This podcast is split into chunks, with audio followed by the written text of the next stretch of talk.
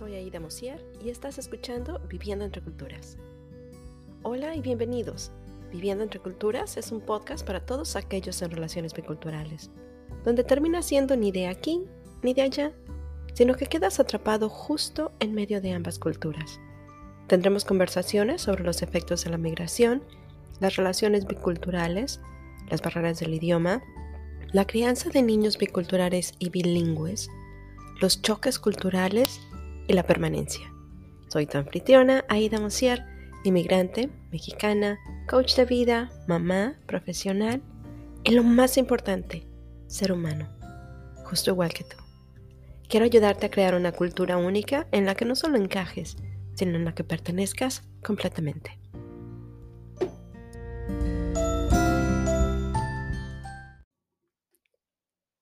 Como inmigrantes, buscamos formas de identificarnos y encontrar personas a nuestro alrededor que no solo se parezcan a nosotros físicamente, sino que realmente nos entiendan, que piensen como nosotros, se vistan como nosotros, hablen como nosotros, coman cosas similares, tengan gustos parecidos.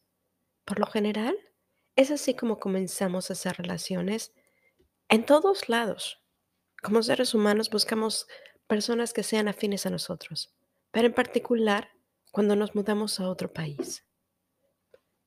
Porque estamos buscando la manera de identificarnos, de poder ser nosotros en un lugar nuevo, de buscar un lugar donde tengamos pertenencia.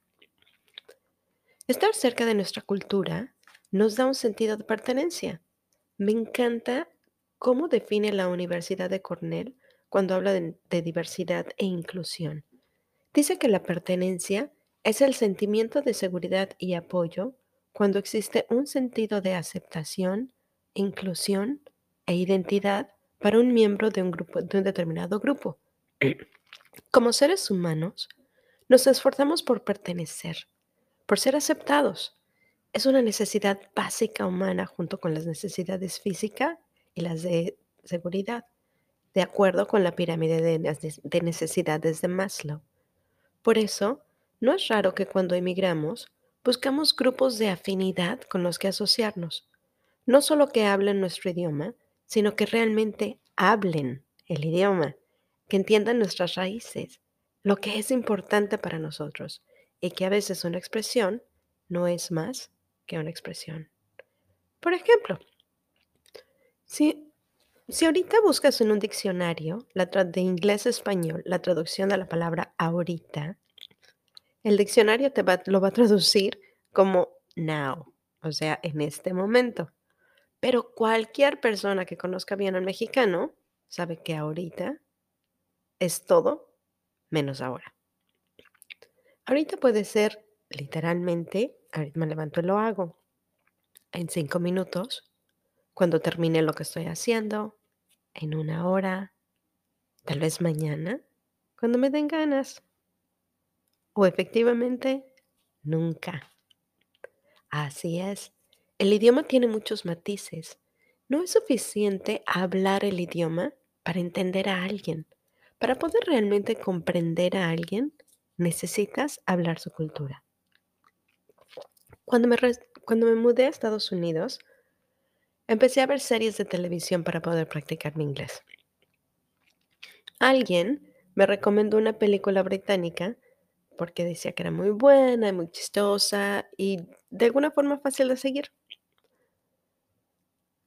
La verdad es que no entendí nada.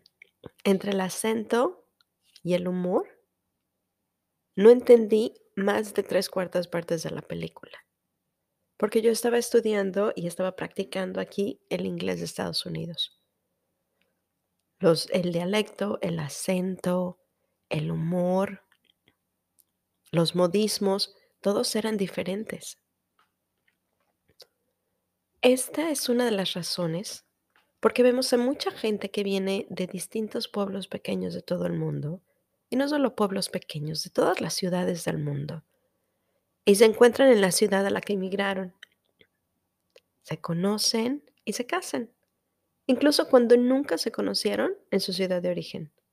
Pero cuando se juntan, pueden hablar de las fiestas del pueblo, de la escuela, de amigos comunes, de eventos comunes. Esa familiaridad es lo que nos da la seguridad y el sentimiento de que pertenecemos juntos. Entonces, ¿qué pasa cuando encuentras a alguien con una cultura completamente diferente que te atrae? Primero, generalmente solo curiosidad. Esa persona tiene tantas cosas que son distintas a nosotros y que no podemos entender completamente que nos llama mucho la atención. Queremos saber más. Como lo vamos conociendo, vamos apreciando muchas más esas diferencias que tenemos. Y aunque no las entendamos, nos intrigan y queremos saber más. Sin embargo, comenzamos a separarnos cada vez más de nuestro grupo original de amigos, así como lo haría en cualquier relación, porque siempre pasamos por la luna de miel, ¿no? Queremos pasar más tiempo con esta persona, desarrollar la relación y finalmente averiguar si va a funcionar o no. Sin embargo, cuando esta nueva pareja no habla nuestro mismo idioma o el idioma de nuestros amigos, terminamos separándonos aún más de lo normal porque nuestros amigos y nuestra pareja no pueden comunicarse. O pasas todo el tiempo traduciendo y explicando para que pueda entregarse. Porque no solo necesitas traducir, sino que necesitas explicar las bromas para que las entienda. Como resultado de esto, empezamos a cambiar algunos de nuestros hábitos, nuestras costumbres, aprendemos a socializar más con la otra cultura porque en ella es donde ambos podemos florecer como pareja, con el riesgo de perdernos en la transición. Estamos en un nuevo país y tener una pareja que no habla nuestro idioma puede empujarnos aún más a la búsqueda de la validación externa y la aceptación para encontrar nuestro lugar en este nuevo entorno. Aquí es donde muchas veces somos asimilados porque tenemos deseos de encajar, de encontrar nuestro lugar y poder crear algo nuevo, dejando atrás sin darnos cuenta parte de nuestra esencia. Hace algunos años, un 15 de septiembre, hice una noche mexicana en mi casa para celebrar la independencia de México.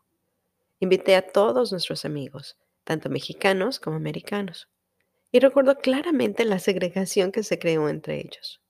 Dos grupos perfectamente definidos por la cultura y el idioma. En la sala, los americanos, todos hablando inglés. Ninguno de ellos hablaba español. En el comedor, los mexicanos. Algunos de ellos hablaban inglés. Otros no lo hablaban. Pero incluso los que lo hablaban querían estar con el mismo grupo, con los mismos mexicanos hablando español. Porque poder hablar tu idioma te hace sentirte más auténtico, te hace sentirte más cómodo, puedes ser más tú. Y en ese momento nos dimos cuenta que estábamos en una casa, una pareja, dos grupos, dos idiomas, dos culturas y yo viviendo justo en medio de ellos. Pensé que tenía que elegir entre mi marido y mis amigos. Así que elegí a mi marido. Pero a pesar de haber hecho una elección consciente, añoraba mi idioma, mi cultura, mis amigos, mi música. La depresión y la ansiedad se instalaron a medida que fui asimilando las exigencias del trabajo y esta nueva vida sin el apoyo y el cuidado y la comprensión de mi gente. Pero la verdad es que no tenía que elegir. Solo pensé que tenía que hacerlo. Vivir en medio de esta guerra cultural era incómodo, porque era nuevo para mí, algo que nunca había experimentado antes y no sabía cómo hacerlo. Yo buscaba la pertenencia y terminé estando tan lejos de ella que hubo momentos en los que no me reconocía. Hasta que comencé a hacer ciertos cambios. Comencé a elegirme completa tal y como era ni buena ni mala, solo diferente. Hoy en día, con muchas partes mexicanas y otras partes americanas. Y en el camino me di cuenta que no voy a encajar perfectamente en ninguna de los dos grupos, porque hoy soy un cruce de ambos. Tengo mi propia cultura. Me gusta pensar que vivir en medio es como si cruzáramos un río sobre un tronco, hacia la antigüita, llevando dos baltes de agua en un, en un palo y los botes de agua al final. Y cuando vas caminando encima del, del tronco, te vas balanceando. A veces te vas hacia un lado y a veces te vas hacia el otro para poder equilibrarte. Y a veces tenemos que detenernos para poder hacer ajustes, para poder descansar. Y entendí que jamás voy a caminar en línea recta. La balanza siempre se va a inclinar hacia un lado y después hacia el otro. El chiste es que así sea, que se balance hacia un lado y hacia el otro. No importa que a veces se vaya hacia uno y a veces hacia el otro. Porque cuando se va completamente hacia uno, corro el riesgo de, una, ser asimilada o dos, no poder adaptarme al nuevo lugar donde estoy viviendo. Y ahí es a donde viene la verdadera pertenencia. El estar consciente y el conocimiento de que bailamos en medio, siempre siendo tú. Y eso es el que te convierte en el hermoso ser humano que eres. Cuando tratamos de encajar, generalmente nos perdemos a nosotros mismos, porque somos más conscientes de cómo nos miran los demás, de lo que piensan de nosotros, porque queremos ser aceptados. Queremos que nos quieran, queremos caerles bien. pero corremos el riesgo de terminar no reconociéndonos. Estamos destinados a vivir en comunidad, tener un sentido de pertenencia, pero la verdadera pertenencia comienza cuando aceptamos que somos seres humanos, que los demás nunca nos comprenderán o aceptarán por completo. Siempre van a hablar de nosotros, siempre va a haber algo que pudiéramos hacer mejor, mi mamá decía que no somos monedita de oro para caerle bien a todo el mundo. Sin embargo, cuando logramos aceptarnos tal y como somos, esas partes que nos gustan y nos llenan de orgullo, y esas partes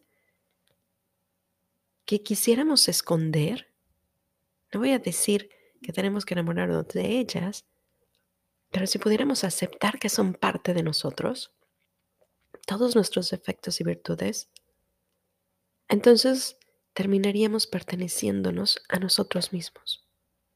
Y eso es hermoso. Hasta la próxima vez. Si te gustó el podcast, déjalo en tus comentarios. Compártelo con alguien que creas que le puede beneficiar. Y si quieres saber más de mí sobre lo que hago, Visita aidamosier.com. Si quieres un coach de vida, estaría orgulloso de serlo. Hasta la próxima.